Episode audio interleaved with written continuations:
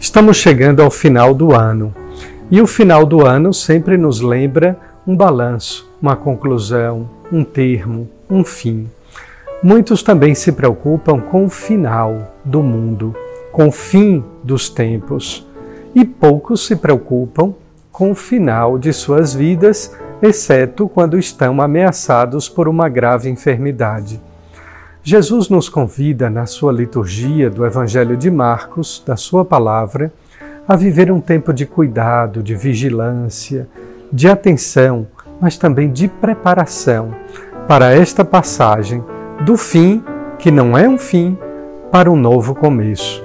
E é deste modo, portanto, que queremos bem aproveitar a nossa vida para aproveitar ainda mais a vida ao lado de Deus. Um abençoado final de semana para todos.